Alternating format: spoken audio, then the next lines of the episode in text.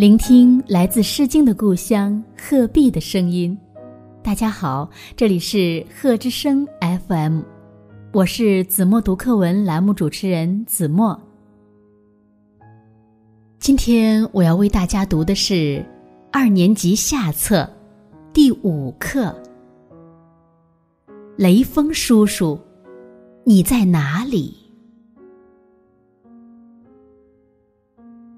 沿着长长的小溪，寻找雷锋的足迹。雷锋叔叔，你在哪里？你在哪里？小溪说：“昨天，他曾路过这里，抱着迷路的孩子，冒着蒙蒙的细雨。瞧。”那泥泞路上的脚窝，就是他留下的足迹。顺着弯弯的小路，寻找雷锋的足迹。雷锋叔叔，你在哪里？你在哪里？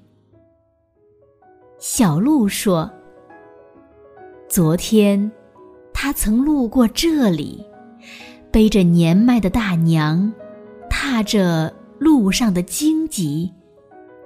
瞧，那花瓣上晶莹的露珠，就是他洒下的汗滴。乘着温暖的春风，我们四处寻觅。啊，终于找到了，哪里需要献出爱心？雷锋叔叔就出现在哪里？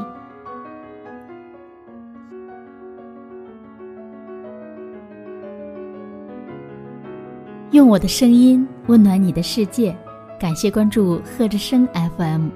如果您喜欢我们的节目，请在节目下方点赞，更欢迎您将我们的节目分享出去让更多的人听到来自鹤壁的声音。